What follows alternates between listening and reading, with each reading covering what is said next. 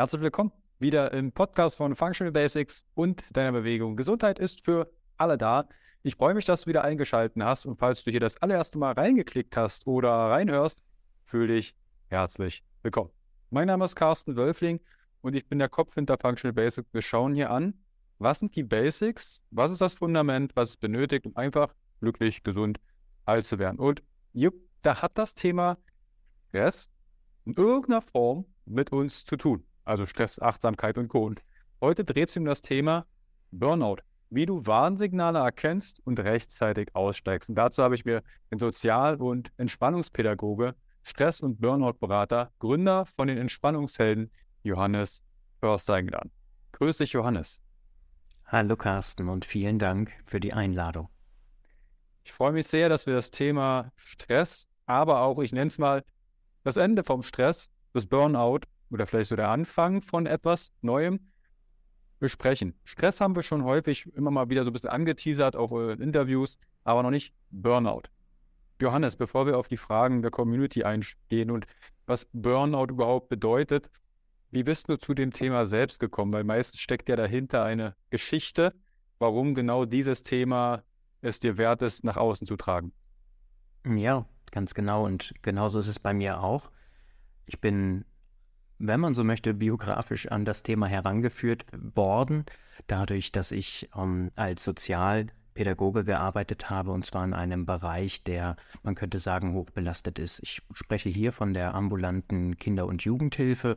Für die Zuhörenden, die jetzt nicht so ganz genau wissen, was das ist, es ist eine Mischung aus Peter Zwegert und der Supernanny.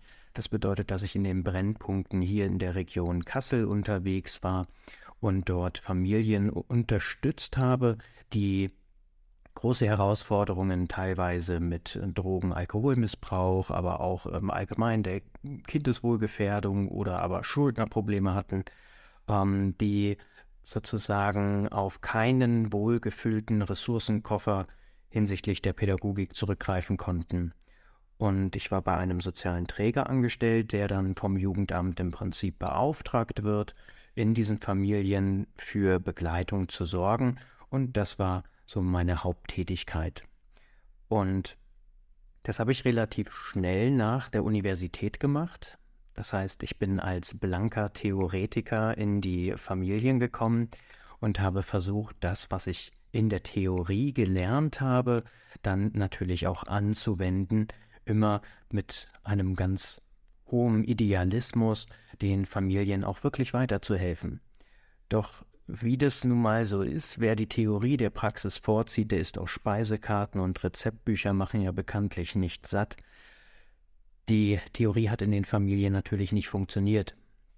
Und als Jungspund ähm, hatte ich diverse Probleme in den Familien als ja, kinderloser Mitzwanziger ernst genommen zu werden und musste das Ganze über zusätzliches Engagement etc. dann wieder ausgleichen. Zumindest war das in meiner Wahrnehmung so. Ähm, ich bin an das Thema Burnout gekommen, da ich selber so ganz klassisch den Weg des Pädagogen bestritten habe, möchte ich's, so möchte ich es mal formulieren und mit vielen Herausforderungen zu tun hatte, wie Nähe und Distanz zu wahren, also wie gelingt es mir nach der Arbeit dann auch abzuschalten, tatsächlich die Schicksale, die teilweise wirklich dramatisch sind, dann auch abzulegen und zu sagen, ich denke da nicht mehr die ganze Zeit drüber nach oder mache mir jetzt nicht Sorgen, was passiert jetzt gerade mit den Kindern in den Familien, ja, wie geht's denen gerade oder sonst wie. Da hatte ich ein großes Thema mit, weil das ein Thema war, das ich in der Theorie verstanden, aber für mich nie in die Praxis integrieren konnte. Und ähm, gleichzeitig war ich getrieben von sehr vielen Antreibern. Ich wollte sehr gut in meinem Beruf sein, wollte für die Familien das Beste und es kam einfach sehr viel zusammen. Und das führte, wie gesagt, dazu, dass ich mich überengagierte und das auch über meine körperlichen und mentalen Grenzen hinaus. Und das hat sich in Überstunden gezeigt, das hat sich aber auch in Stressreaktionen gezeigt, die ich gänzlich ignoriert habe, solange wie es eben ging. Und long story short könnte man jetzt sagen, es gab eine Stressreaktion, die mir persönlich die Augen geöffnet hat, wo ich für mich erkannt habe oder erkennen musste, dass das kein gesunder Weg ist, dass es so für mich nicht weitergeht. Und in diesem Moment ähm, ist mir all die Erschöpfung, die ich im Vorfeld aufgebaut hatte, dann erstmalig bewusst geworden. Und das war ein Tag, an dem ich morgens aufwachte, ein bisschen früher als sonst und mir meinen rechten Schneidezahn in die Hand spuckte, den ich durch das nächtliche Knirschen abgebrochen habe. Und ich habe jetzt hier im YouTube-Video, kurze Werbe, Werbesfenster vielleicht für deinen Kanal, ähm, habe ich eine, eine Krone drin, beziehungsweise ein Implantat in Höhe, also so in der Summe eines Kleinwagens, könnte man sagen. Und das war so das Lehrgeld, was ich gezahlt habe. Das war der Tag, an dem ich mein eigenes Leben doch mal komplett auf den Prüfstand gestellt habe, mich erstmalig, keine Ahnung, seit wie vielen Monaten ähm, krank gemeldet habe und ja, anerkannt habe, okay, hier läuft ganz schön viel schief. Ja. Also haben wir eigentlich schon die Quintessenz eines Burnouts bei dir bezüglich der gesundheitliche Zustand hat derart, ich sag mal, ins Ausgeführt, dass du durch den Schmerz merkt hast, war das mal irgendwie haut das hier nicht mehr hin. Ja, mhm. und ich brauchte diesen externen Reiz, um also auch in der Dramatik einen Schneidezahn zu verlieren, ähm, das, das ist etwas dramatischer, als ich es in drei Sätzen beschreiben kann. Ähm, das war für mich die Erlaubnis, hey, du darfst dir jetzt mal Zeit nehmen, darüber nachzudenken, wie willst du denn das eigentlich machen? Und die Folge davon war, dass ich mh, mm, mich, meine Überzeugungen, meinen Beruf, meine Berufsauswahl einmal komplett auf den Prüfstand gestellt habe ähm, und auch das natürlich über einen deutlich längeren Zeitraum als irgendwie sechs Stunden, sechs Tage, sechs Wochen. Das war ein langer Prozess. Und daraus hat sich eine Selbstständigkeit ergeben, ungefähr ein halbes bis dreiviertel Jahr später, in einem Bereich, der dir sehr, sehr nahe liegt, nämlich im Fitnessbereich. Ich habe, da werden wir wahrscheinlich später noch ein bisschen drauf eingehen, ähm, ganz klar überlegt, in welchen Arbeitsbereichen, mit welcher Verantwortung kann ich denn zukünftig eigentlich umgehen, wo geht es mir gut und habe mich dann in der Zeit nach dem Zahn, nach dem Daisy, wenn man so möchte, habe ich mich fort- und weitergebildet und mich darauf vorbereitet, in einem anderen Berufsfeld einzusteigen.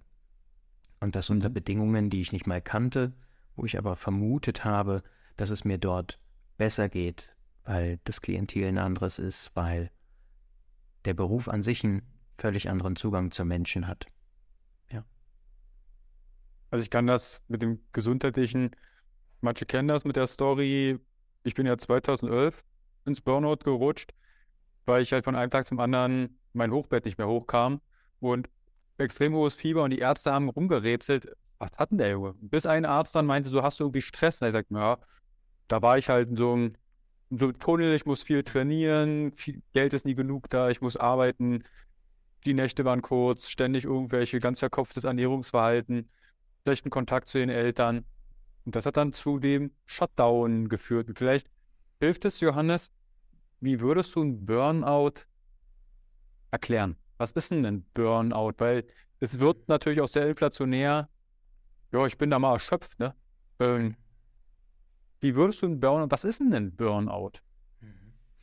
Ja, also erstmal das mit der inflationären Begrifflichkeit des Burnouts, das ist schon so. Ähm, das macht es momentan halt sehr einfach, Erschöpfungszustände, auch ähm, generalisierte Erschöpfungszustände irgendwie zu erklären und es ist bequem, die Diagnose auszusprechen. Ich habe so ein bisschen die Befürchtung, dass es auch Mode wird, ähm, die Diagnose mit einzusammeln, weil man dann als besonders fleißig gilt. Jeder kennt, glaube ich, diesen, diesen Ausspruch, ne? ich bin im Stress, was ja häufig als Statussymbol verwendet wird. Ähm, wichtig ist hier zu differenzieren zwischen einer kurzfristigen Erschöpfung. Ja, ich habe zum Beispiel ein Projekt hinter mich gebracht, was die letzten drei Monate richtig, richtig viele Ressourcen ähm, in Anspruch genommen hat und ähm, ich bin jetzt einfach müde und erschöpft. Ja, das ist so die eine Erschöpfung, die es gibt. Dem folgt aber meistens eine Regenerationsphase. Genau wie das eben in der Superkompensation aus dem Fitnesstraining bekannt ist. Wir haben einen Reiz, den wir setzen, dann haben wir erstmal einen Energieverlust, regenerieren langsam wieder, können dann über einen erneuten Reiz zur Superkompensation gelangen, also das Leistungsniveau wieder anpassen. Und ähm, darin unterscheidet sich das Burnout eben. Wenn man die Analogie zum Fitnessbereich, zum Gesundheitsbereich beibehalten möchte, wäre es hier so die ganz klassische Form des Übertrainings, also dass wir viel zu früh wieder Reize setzen oder aber einem deutlich längerem Rahmen als drei Monate einer chronischen Belastung ausgelegt sind, die wir eben nicht mit unseren Ressourcen, die wir haben oder mit unserer Widerstandsfähigkeit irgendwie bewältigen können. Und meistens ist es da eine Kumulation aus ganz verschiedenen Dingen, ja. Und das Burnout hat in seiner Reihenform, wenn ich das jetzt so aus meiner Perspektive mal formulieren darf, den Effekt, dass es im Prinzip nach hinten heraus eine Vielzahl an Symptomen gibt, die kumuliert und das Ganze so dramatisch werden lässt, dass wir ja ab einer gewissen Stufe da überhaupt nicht mehr selbstständig rauskommen, während beim Übertraining wir sagen müssen, okay, dann ist der Körper irgendwann verletzt im schlimmsten Fall, dann haben wir eine Trainingspause, diesen Zustand gibt es tief im Burnout dann nicht mehr. Wir brauchen dann Unterstützung, wir brauchen Hilfe von außen, von extern, um tatsächlich irgendwie den Lebenswillen auch wiederzufinden. Und das Burnout endet auch nicht in der Erschöpfung, ja, dass ich ähm, nicht mehr morgens aufstehe, mich zu nichts mehr motivieren kann oder sonst wie, sondern kann im schlimmsten Falle ja tatsächlich nicht nur zur Erschöpfungsdepression führen, sondern eine richtige Depression, ähm, die dann sehr, sehr lange bleibt, beziehungsweise natürlich auch bis hin zum Suizid. Also es fehlt einfach jede Form von Lebensfreude. Und das, das Trickreiche daran ist, dass sich das nicht so richtig ankündigt, sondern so super, super schleichend verläuft, als würdest du einen Frosch in einen, in einen Topf mit heißem Wasser setzen und das Wasser nach und nach erhitzen. Ja, das merkt der Frosch nicht und wird dann irgendwann gegart. Ähm, während du, wenn du einen Frosch direkt in heißes Wasser setzt, er sofort natürlich rausspringt, weil er merkt, oh, hier ist ne, mein Milieu, das tut mir überhaupt nicht gut. Ähm, doch so ist es beim Burnout leider nicht, sondern wir gewöhnen uns immer wieder an neue Zustände. Wir äh, können das Ganze vielleicht mit der Analogie des Handy-Akkus sehen, dass wenn wir ein Handy über fünf, über sechs Jahre haben, dann laden wir unser Handy jede Nacht auf 100 Prozent auf, doch die 100 Prozent werden ja immer weniger mit jedem Jahr, ja mit jedem Abnutzungsjahr im weitesten Sinne. Und auch wenn wir augenscheinlich den Handy-Akku wieder auf 100 Prozent geladen haben, müssen wir vielleicht nach zwei Stunden schon wieder an die Dose und dann acht Stunden laden, damit wir wieder ja, den Akku voll bekommen. Und es ist ein Prozess, in dem uns leider jede Form von Bewusstsein fehlt. Was ist denn jetzt gerade noch gut? Was ist vielleicht auch normal? Ähm, und was ist für mich schädlich?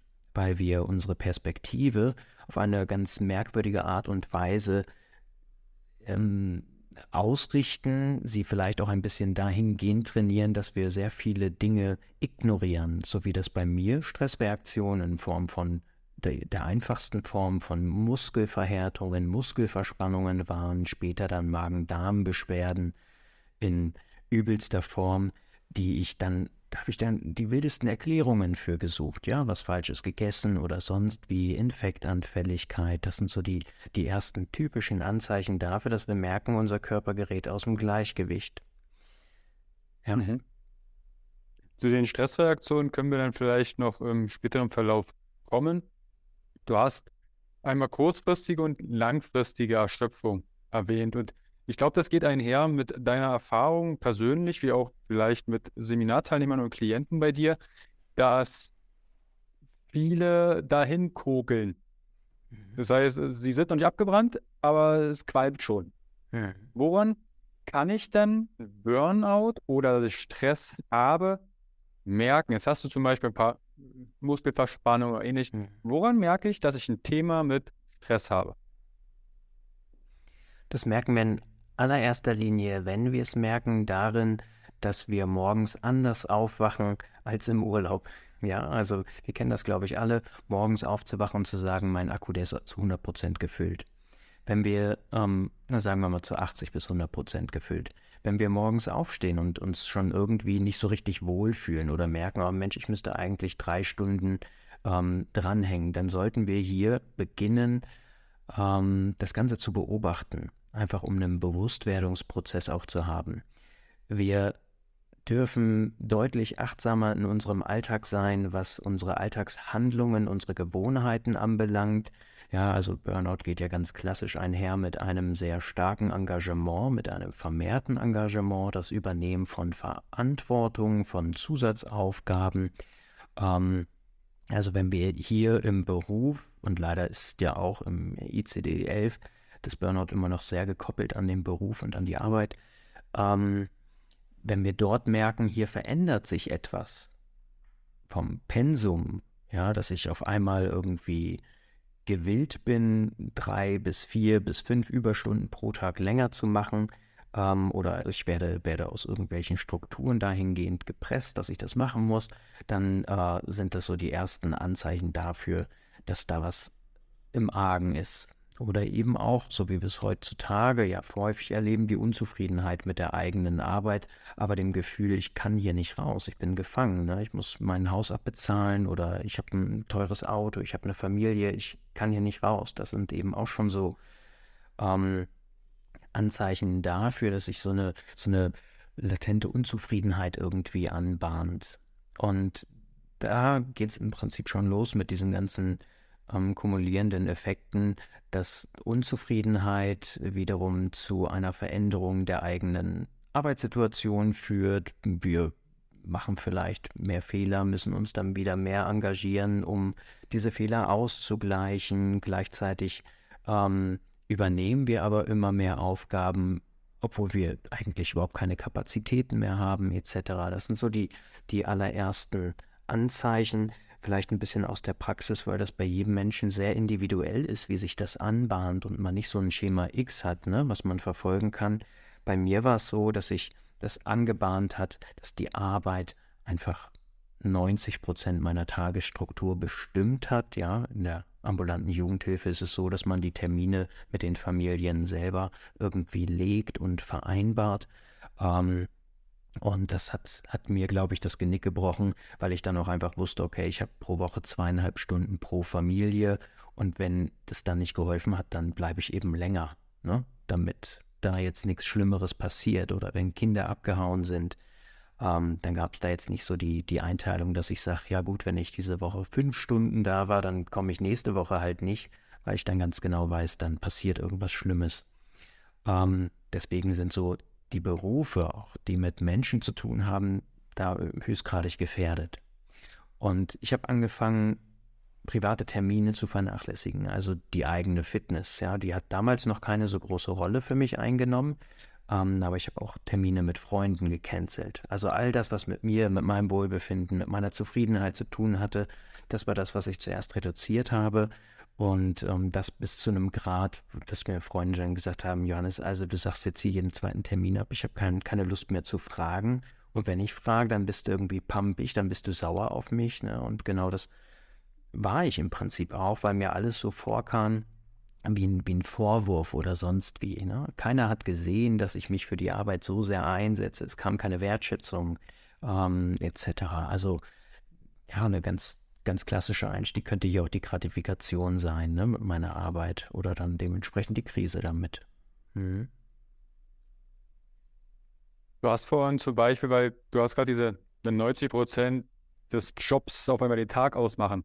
Vielleicht fühlt sich da gerade der eine oder so ein bisschen angesprochen und sagt, warte mal, vielleicht hört doch gerade jemand dazu, der selbstständig ist und sagt, ja, das äh, kenne ich, ich mache, gehe spät ins Bett und stehe zeitig auf und irgendwie, hm. Du hast vorhin das Thema Idealismus mhm. angesprochen. Und es gibt ja diese stressverstärkenden Gedanken. Ich muss perfekt sein, ich muss beliebt sein, ich muss alles alleine machen. Inwiefern spielen denn unsere Gedanken mit rein, wenn es um das Thema Stress geht? Ja, die haben natürlich eine, eine hohe ähm, Funktion dabei. Äh, ich spreche hier meistens weniger von den stressverstärkenden Gedanken. Diese fünf, die auch in der Transaktionsanalyse vorkommen, die sind wunderbar, um die eigenen Antreiber so ein bisschen zu identifizieren. Aber bei mir ähm, sind es dann eher Begriffe wie, ich habe einen sehr starken inneren Preußen. Und der zwingt mich tatsächlich dazu, sehr viel zu arbeiten, nie krank zu machen oder, oder sonst wie dieser Idealismus. Ne? Wie bin ich als, als Arbeitgeber, wie möchte ich als, äh, als Arbeitnehmer, Entschuldigung, wie möchte ich als Arbeitnehmer denn eigentlich sein? Wann bin ich ein guter Arbeitnehmer etc.? Das spielt eine, eine wahnsinnig starke Rolle. Ähm, und bei mir war es eben so, ja, die von dir angesprochenen Antreiber, die waren absolut, absolut heroisch. Ich muss stark sein, ja. Ich habe meine körperlichen Reaktionen, Infektionen, die habe ich runtergedrückt, weggedrückt, ja. Habe äh, nicht einen kranken Fehltag gehabt, das war mir ganz wichtig in meiner gesamten Lebenslaufbahn am besten nie einen kranken Fehltag zu haben. Ähm, ich habe versucht, perfekt zu sein. Äh, ich habe versucht, so schnell wie möglich dann auch meine Maßnahmen, meine Interventionen irgendwie durchzusetzen. Also wenn man jetzt hier nach einem Antreibertest gehen würde, um die einmal zu reflektieren, dann waren die alle jenseits der 40 und super, super stark ausgeprägt. Ja. Mhm.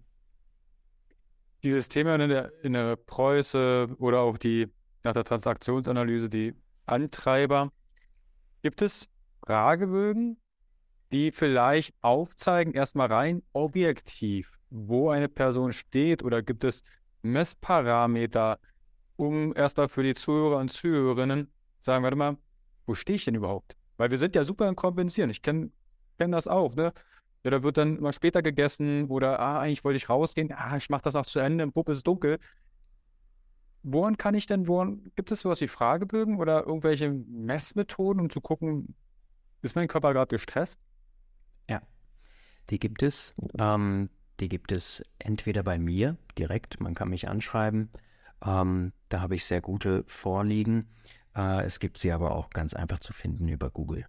Und mhm. die ähneln sich alle sehr. Ähm, von daher muss man sich da nicht verrückt machen, sich jetzt auf einen zu fokussieren.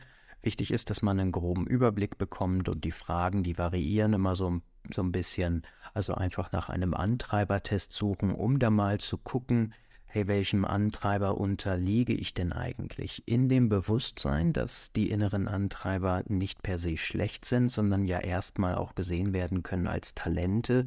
Nur dass, wenn ich einen oder zwei oder drei halt sehr, sehr stark und dominant ausgeprägt habe, dass die eben in Alltagssituationen, wo es nicht so angebracht ist, dann eben auch wirken.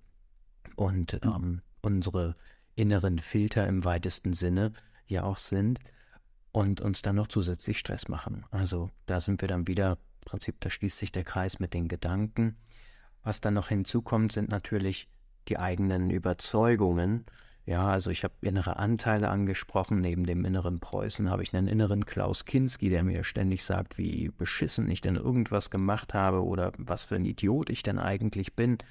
Ähm, auch hier macht es Sinn, mal hinzuschauen, hey, was sind denn das für innere Stimmen, die ich da eigentlich höre? Wie spreche ich mit mir selbst etc. Und das vielleicht, wenn wir jetzt ganz akribisch sein möchten, das auch mal zu dokumentieren, um diese Gedanken immer wieder auch ins Bewusstsein zu holen ähm, und dem Ganzen gewahr zu werden im weitesten Sinne. Ja, innere Anteile, ne? wer, wer oder was bin ich gerade, wer spricht aus mir heraus? Jetzt wird der eine vielleicht sagen, oh Gott, jetzt kommen sie mit multiplen Persönlichkeiten. Am Ende sind es kleine, nicht mal kleine, es sind Anteile in dir, die zu dir sprechen und bestimmte Verhaltensweisen. Jeder ist vielleicht schon mal ausgerastet und fragt sich in fünf Minuten, wow, was war das denn gerade? Warum habe ich denn jetzt hier so agiert? Weil ein Anteil sich einen Kanal gesucht hat und dann ein bestimmtes Verhalten gezeigt hat, was dienlich ist oder vielleicht nicht dienlich. Ne, wenn du jetzt sagst, dein innerer Preuße oder ähm, nicht Kandinsky. Wer war's? Äh, Klaus Kinski. Klaus Kinski. Das ist so dieses, oh, ja. was will denn eigentlich der Anteil mir sagen damit? Mhm. Wollen wir da vielleicht mal ganz kurz bei dem Thema Wut bleiben? Weil das kann ja ein Symptom sein, dass ich gerade gestresst bin und jemand fragt, hast du Bock zum Grillen? Und ich sage, ah, lass mich in Ruhe und reagierst vielleicht irgendwie abweisend. Die Leute wissen gar nicht wieso, weshalb, warum.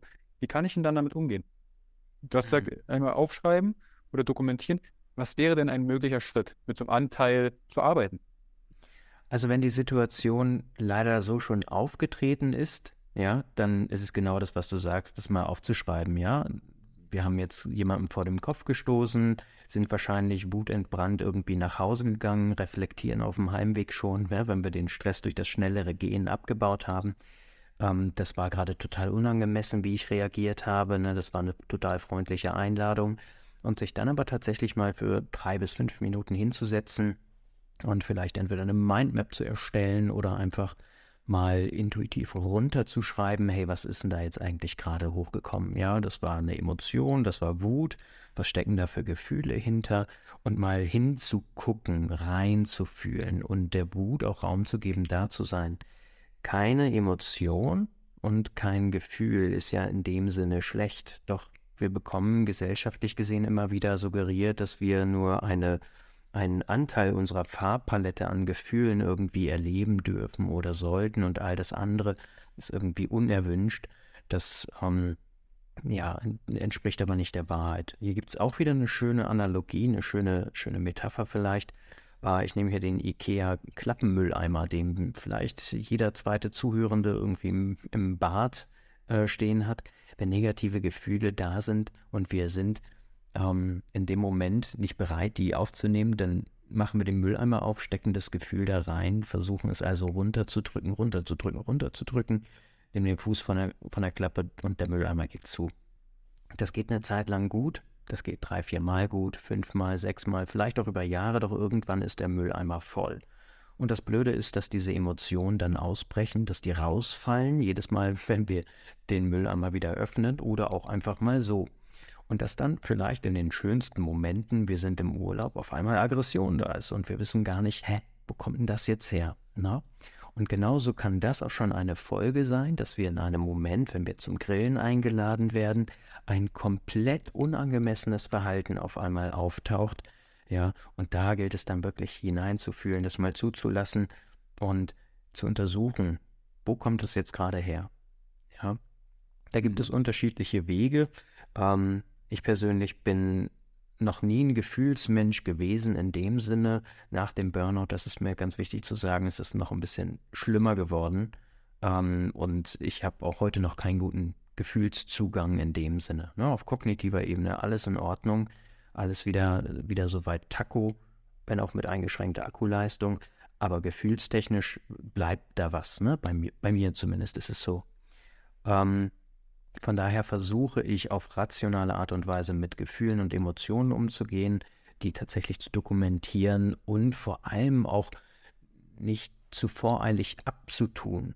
Ja, also Wut hat ja, Wut als Grundemotion hat ja tausende von, von Möglichkeiten, sich darzustellen. Ja, bin ich passiv-aggressiv, bin ich aggressiv, verbal-aggressiv oder sonst wie. Und das mal auch im Detail ein bisschen auszu, schmücken, auszumalen, was, was ist denn jetzt gerade eigentlich wirklich los. Das ist für mich als kognitiven Menschen, als ähm, Zahlen, Daten, Fakten Menschen total funktionell. Ähm, andere Menschen können da vielleicht besser mit der Meditation arbeiten, ja, und durch Meditation in das Fühlen kommen, ähm, Emotionen dort in diesem Rahmen ein bisschen besser zulassen. Also da darf jeder Mensch so ein bisschen seinen eigenen Zugangsweg auch finden, damit umzugehen. Doch wichtig ist zu verstehen, dass jede Emotion Gefühle zur Folge hat und diese Gefühle dürfen alle da sein. Und die lösen sich in der Regel auch die negativen dann auch wieder auf, wenn sie ihr Rauchmelder-Signal dann erstmal abgegeben haben. Hast du da vielleicht einen Impuls? Weil es kann jetzt jemand zuschauen oder zuhören, der sagt, Johannes, wie kriege ich denn raus, ob ich eher ein rationaler Gefühlstyp oder wie, wie kriege ich denn das raus? Weil gerade Meditation, manche meditieren und das wirkt bei denen einfach nicht, weil sie halt absolut rational sind. Dann sollen sie da Wolken von links nach rechts schieben oder hast du da vielleicht einen Impuls, wie ich das rauskriege? Äh, ich weiß nicht so sehr, ob sich die Frage wirklich stellt. Also in deiner. Community sind, glaube ich, die Zuhörenden alle schon so weit, dass sie das gut einschätzen können. Ähm, grundsätzlich würde ich mir die Frage stellen, wie, wie ist mein innerer Zugang zu Gefühlen? Ja, kann ich es zum Beispiel zulassen, wenn ich, wenn ich ein trauriges oder einen berührenden Moment erlebe oder ein YouTube-Video gucke? Ähm, gelingt es mir dann, Gefühle gut zu beschreiben? Ja, kriege ich vielleicht eine Gänsehaut? Ja, ähm, Habe ich ein Kloß im Hals? Solche Geschichten. Wir sind ja, wir sind ja alle fühlenden Wesen, ne? Also ich bin auch ein fühlendes Wesen und ich habe diese YouTube-Videos oder Momente, wo ich mir wirklich denke, das ist ja magisch gerade. Ähm, doch diese, diese Ausbrüche, die sind bei Menschen, die nicht so, nicht so einen starken Bezug zu ihren Gefühlen haben, eben nicht so hoch und so tief, ja, also, sondern da ist eher so eine Art Grundrauschen. Und die Menschen, die dort nicht so einen guten Zugang haben, die müssen eben ein bisschen achtsamer auf diese Gefühlsnuancen achten. Mhm. Ähm, das ist wahrscheinlich kein sehr befriedigender Tipp gerade. Tue ich mich mhm. schwer mit. ist aber vollkommen legitim. Ich würde jetzt nicht sagen, dass ist ja natürlich schön, wenn jeder, der hier zuhört, sagt, hey, wir sind schon weit und ich weiß, äh, was ich für ein Typ bin. Kann ja auch sein, dass jemand das allererste Mal zuhört, aber vielleicht nimmt ja mhm. die Person ja schon direkt etwas aus diesem Impuls mit. Mhm. Johannes, wenn jetzt aus dem Stressfragebogen, wo den er vielleicht äh, bei dir bekommt oder aus dem Internet des Vertrauens sich zusammensucht, wenn da jetzt rauskommt, du bist im Burnout oder du bist extrem gestresst, was ist denn dann der nächste Schritt? Weil dann haben wir erstmal die Ist-Situation und dann ist die Kacke vielleicht durch am Dampfen, dass jemand das schwarz auf weiß hat. Jupp, ich bin im Burnout oder ich bin Burnout gefährdet oder ich bin schon vielleicht zu kaum, um einen Test zu machen. Mhm. Wie ist der erste Schritt, dort wieder rauszukommen? Ja. Mein erster Schritt wäre tatsächlich hier entweder auf die Krankmeldung zu setzen, um diesen permanenten, diesen permanenten stressoren Regen irgendwie zu unterbrechen. Ähm, in, vor drei, vier Folgen war das Thema des Stresspasses hier schon mal genannt. Und ähm, das ist ein, ein wunderbares Sinnbild, mit dem ich auch sehr gerne arbeite. Wenn wir permanent unseren Stressoren ausgesetzt sind und sich unser Stresspass im weitesten Sinne immer mehr füllt, ähm, dann kommen wir da nicht raus. Das heißt, wir müssen erst einmal dafür Sorge tragen, dass keine weiteren Stressoren in unser, in unser ähm, Stressfass fallen, um zu sagen, ich kann erstmal bestimmen, wo ist denn der Füllstand.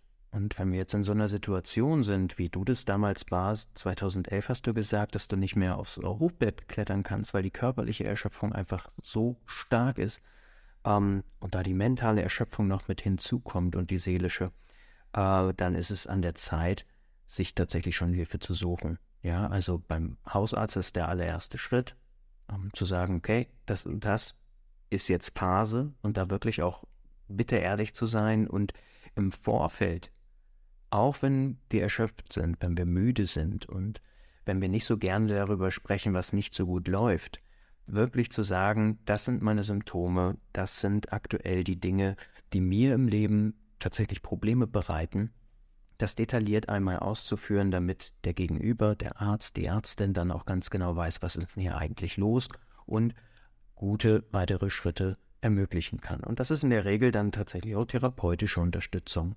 Ja, dass wir einfach einen Zeitrahmen bekommen, in dem wir krankgeschrieben werden, in dem wir auch sehr schnell Unterstützung erfahren.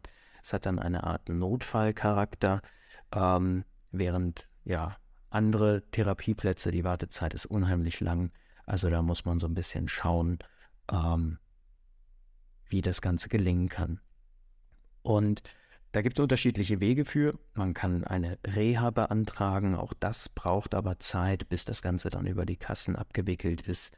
Ähm, man kann sich auch äh, entweder ambulante oder stationäre Hilfe suchen, also in eine Klinik gehen, was ich als sehr, sehr wertvoll wahrnehme, denn wir kommen raus aus diesem Umfeld, können unser Stressfass einmal vielleicht unter das Carport stellen, ja, wo dann Experten und Expertinnen dafür sorgen, dass wir unseren Ressourcenkoffer langsam aufbauen. Und da ist halt ganz viel von dem regenerativen Stressmanagement mit dabei, also dass wir über die progressive Muskelentspannung, über das autogene Training, Meditation, Massagen, Physiotherapie, Fitnesstraining etc., dass wir da erstmal den vorhandenen und bestehenden Stress und die Stressreaktionen langsam runterregulieren unserem Körper im weitesten Sinne wieder ein bisschen auf die Bremse treten ne? und sagen, bist jetzt hier mit 220 über die Autobahn gefahren und das die letzten drei Jahre, dein Motor, der frisst sich sozusagen schon ähm, vor lauter Hitze durch den Asphalt und jetzt ist es mal an der Zeit, da ein bisschen, bisschen Gas rauszunehmen. Und es gibt ja, äh, gibt ja so eine Grundregel, die natürlich auch nur ähm, ja, einen durchschnittlichen Wert darstellt. Man braucht ungefähr so lange aus dem Burnout wieder raus, wie man rein brauchte.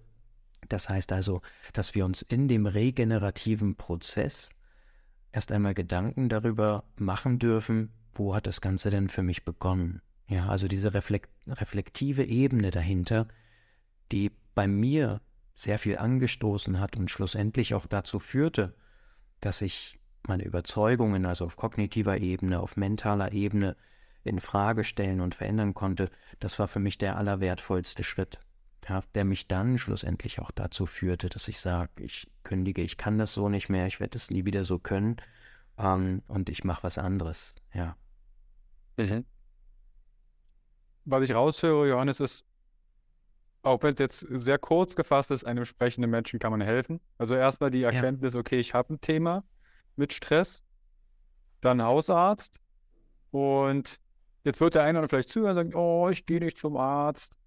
Ich hatte das letztes Jahr, also 2022, ähm, im letzten Quartal ist mein Papa verstorben und das habe ich erst, wahrscheinlich kennen das viele, falls das mal verdrängt, und dann habe ich einen richtigen Rotz bekommen. Also ich war einfach fix und fertig körperlich. Bin zum Arzt gegangen und sie hat gesagt, drückt ihnen was auf der Seele. Er sagt, naja, mein Papa ist verstorben. Und er gesagt, okay, das Immunsystem ist das eine. Sie brauchen äh, Unterstützung oder brauchen Sie Unterstützung, haben Sie mit jemandem, dem Sie sprechen können und und und. Also die Ärzte haben das auf dem Schirm. Und das Thema Stress können wir nicht von der Hand weisen und sagen, okay, ja, dann habe ich halt einen Schnupfen. Ja. Wenn ihr ein Gefühl habt, dass das ein stressiges Thema ist, holt euch jemanden, mit dem ihr sprechen könnt. Und das kann, das kann ganz zu Beginn auch tatsächlich erstmal Partner, Partnerin sein oder ein Freund im Bekanntenkreis, aber sich hier zu öffnen und Zuspruch zu erhalten, dass es okay ist, dann zum Arzt zu gehen, ist für diese Menschen ganz wichtig. Ich ziehe auch zu den Menschen, ich sehe das nicht ein, wegen einer Kleinigkeit zum Arzt zu gehen und so weiter. Mittlerweile ähm, kann ich das sehr gut differenzieren, was ist eine Kleinigkeit und wo brauche ich Unterstützung. Ähm, doch damals habe ich es mir verboten. Ja. Und auch hatte das mit den Antreibern zu tun. Ne? Wenn ich jetzt ausfalle zum Beispiel, wenn ich mich jetzt krank melde, was sollen die Familien machen? Dann kommt ein fremder Pädagoge rein, was rückwirkend betrachtet total gut gewesen wäre, weil der wahrscheinlich mehr Praxiserfahrung hätte. Ja, ähm, aber dann fangen die von vorne an. Also ich habe mich selber für total wichtig genommen, ja, als wäre ich der einzige Mensch, der irgendwie den, den Planet Erde auf seinen Händen trägt, auf seinem Rücken. Ähm, und das, das ist nicht so. Und wenn wir Herausforderungen damit haben, fremde Unterstützung anzunehmen, dann dürfen wir auf unser soziales Netz blicken und schauen, welchen Menschen kann ich mich denn anvertrauen? Ja. Ähm, und ich würde, ich würde tatsächlich auf das private Umfeld in allererster Linie zurückgreifen, wenn wir uns nicht trauen, zum Arzt zu gehen, weil die uns darin bestärken werden, im Optimalfalle. Mhm. Johannes, jetzt haben wir viel darüber gesprochen, wie es im Burnout ist und was die ersten Schritte sind raus. Jetzt bist du ja auch, so wie ich es wahrnehme, auch in der Prävention hm. tätig. Das heißt, wenn jetzt jemand zu dir sagt, du, ich habe eigentlich gar keinen Bock ins Burnout zu kommen, obwohl man es ja schon fast als Volkskrankheit wahrnehmen kann. Also jeder hat das Recht, einmal abzubrennen und äh, einen Neustart im Leben zu machen. Was kann ich denn präventiv tun, um erst es gar nicht so weit kommen zu lassen?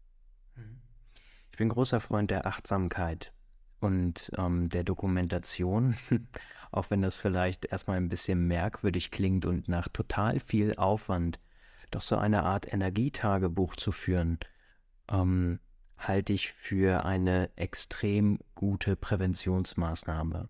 Das muss auch nicht großartig kompliziert sein, indem wir da irgendwelche Excel-Tabellen anlegen oder sonst wie. Wenn wir ein kleines leeres Büchlein haben und morgens nach dem Aufwachen einfach einen Smiley reinmalen, wie geht's mir jetzt gerade?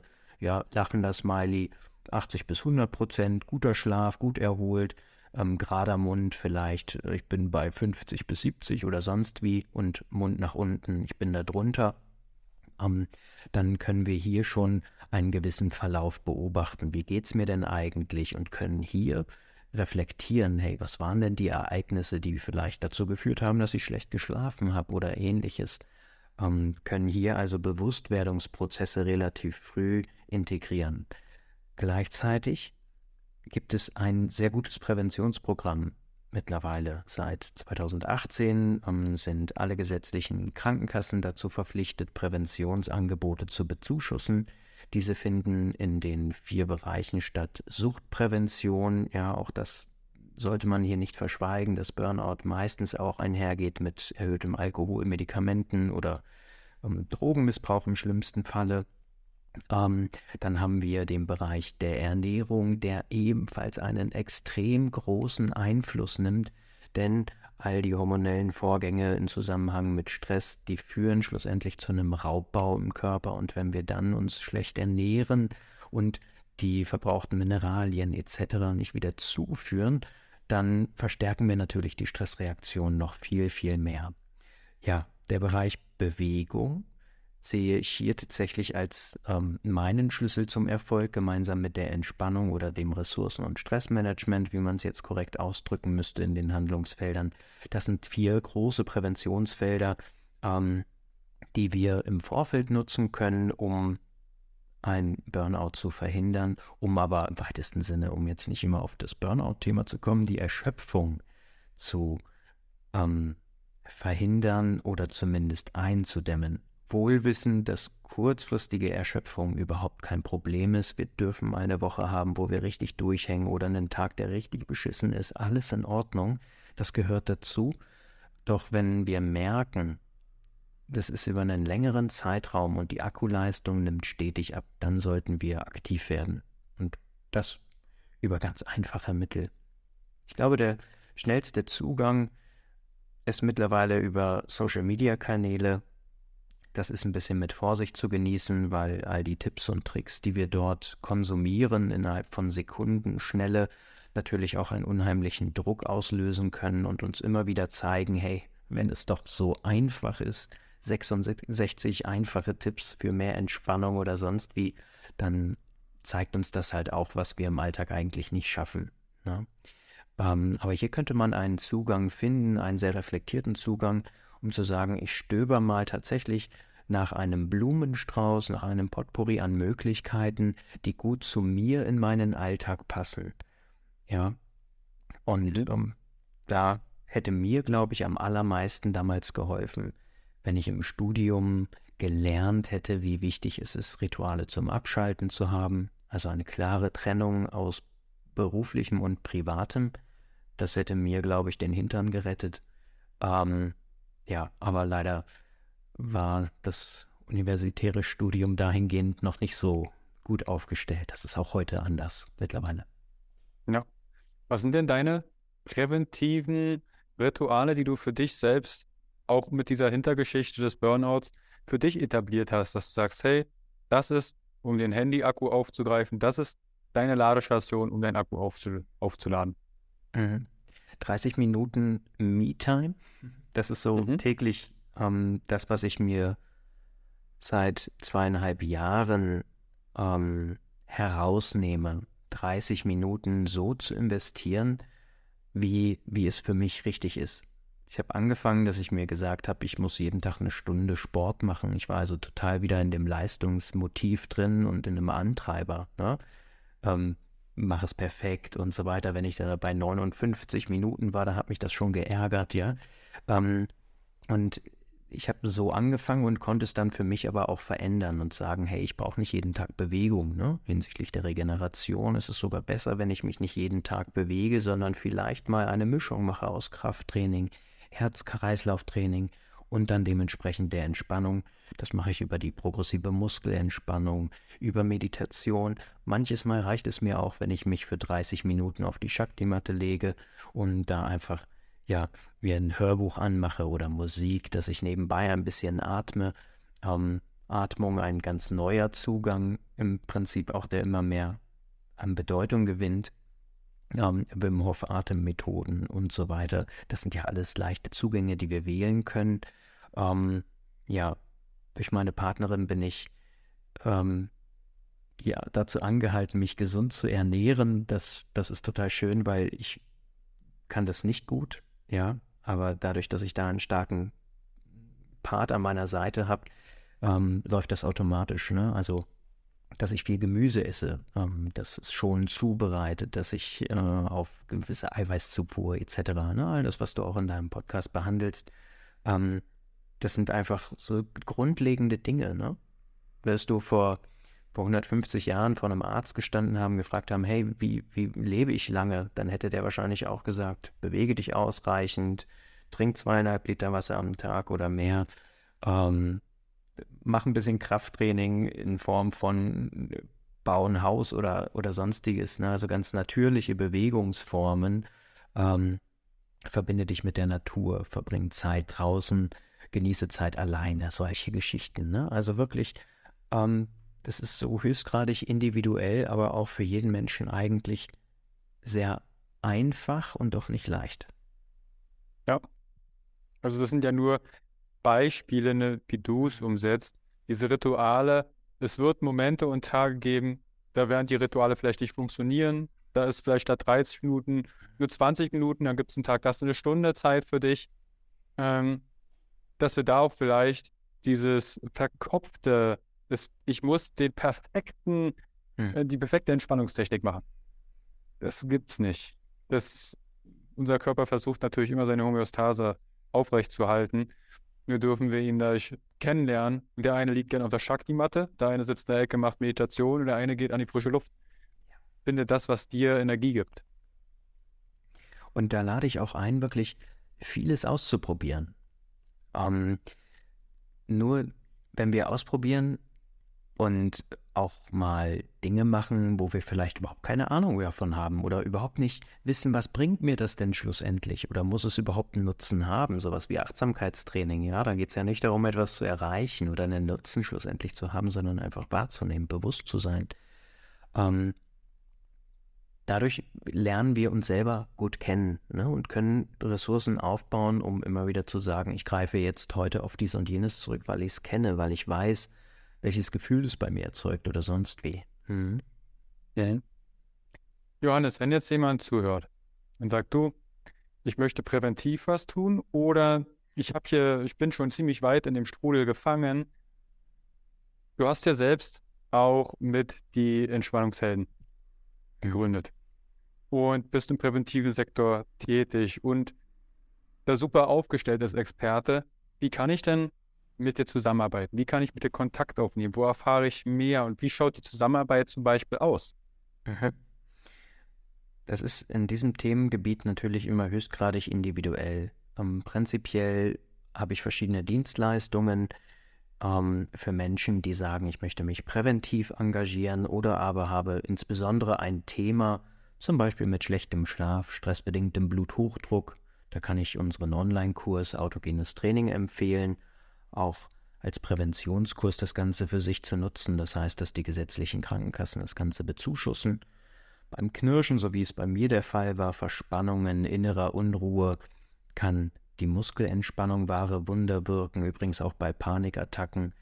Ähm, und manche Dinge erfordern, also manche hochkomplexen Lebenssituationen oder Lagen erfordern eben dann eins zu eins. Und auch das biete ich an dass wir eine Situation genau betrachten und mal schauen, was sind denn eigentlich die Stressoren, was sind die eigenen Überzeugungen, die Stressverstärker und die Stressreaktion und was können wir individuell an Strategien erarbeiten, um das Ganze in eine kleine Verbesserung zu bringen. Ne? Also ich werde nicht dafür sorgen, dass Stress verschwindet oder sonst wie. Vielleicht, dass wir es ein bisschen eindämmen. Ähm, mir geht es immer darum, einen bewussten Umgang damit zu finden und Maßnahmen und Ressourcen zu entwickeln, die zu dem jeweiligen Menschen passen. Ja. Und mein Einstieg in die Arbeitsweisen, wie das Ganze gelingen kann, um, ähm, den findet man entweder über unsere Homepage, über www.entspannungshelden.de, ähm, für die Menschen, die lieber, lieber gerne Podcast hören, den haben wir auch, den findet man auch auf allen Plattformen. Einfach nach den Entspannungshelden suchen und dann findet man auch hier schon ein paar praktische Anleitungen zu Muskelentspannung, autogenem Training, viele, viele Meditationen und Traumreisen die man sich natürlich gerne auch anhören darf, um alltagstaugliche Rituale und Routinen für sich zu entwickeln. Ja, das sind so die Zugänge. Instagram ist natürlich unser aktivster Account, ähm, was die Social-Media-Kanäle anbelangt. Dort sind wir sehr edukativ unterwegs, liefern ähm, viele Informationen und sehen dort unseren Auftrag im Bereich der Aufklärung. All das findet ihr natürlich in den Show Notes verlinkt. Ne? Sei es jetzt der Präventionskurs, Instagram, Homepage. Wenn du mit Johannes Kontakt aufnimmst, bestell die Grüße von Carsten, dann weiß er, warte mal, da war es mit einem Podcast. Und gerade das Thema Podcast, Instagram, das sind kostenfreie Inhalte. Schätzt die doch dennoch gerne wert. Das heißt, gerne abonnieren, liken, eine Bewertung schreiben bei iTunes und Spotify, wie aber auch mit deinen Liebsten teilen. Du kennst jemanden, der in irgendeiner Form gestresst ist oder schon das fünfte Mal zum Grillen abgesagt hat und du hast das Gefühl, warte mal, vielleicht ist die Person da ein bisschen äh, too much unterwegs. Teile gern Johannes seinen Podcast oder diese Episode, weil so kannst du Gesundheit, Klarheit, Leichtigkeit und mehr Entspannung auch mit deinen Liebsten teilen. Johannes, ich danke dir vielmals für die zum einen edukativen Themen, die ihr auf Instagram teilt, weil da bedarf es wirklich noch mehr Aufklärung, dass halt nicht so viele erst abbrennen müssen. Mhm. Und ganz kurz, ähm, natürlich auch für euren präventiven Sektor, dass ihr mit den Krankenkassen zum Beispiel zusammenarbeitet. Sehr gerne. Also erstmal vielen Dank jetzt auch gerade nochmal für die, für die warmen Worte ähm, und die Weiterempfehlung des Podcasts etc. Das äh, ist mir ein echt starkes Bedürfnis, das Feld der Prävention voranzutreiben und zu sagen, es muss nicht erst so weit kommen, auch wenn es bei mir schlussendlich zu was Gutem geführt hat. Ähm, trotzdem sind es Kosten, sind es Zeiten, sind es auch mühsame Stunden der Arbeit gewesen, die man sich gut ersparen könnte, wenn man denn weiß wie. ja. Checkt also gerne die Shownotes ab, schaut euch auf Instagram bei Johannes um, hört den Podcast. Und dann, Johannes, wünsche ich uns einen entspannten Tag und wir hören uns, sehen uns demnächst wieder. Vielen Dank, Carsten, für deine Einladung und natürlich auch dir da draußen vielen Dank fürs Zuhören. Bis dahin. Ciao, Johannes. Mach's gut. Ciao.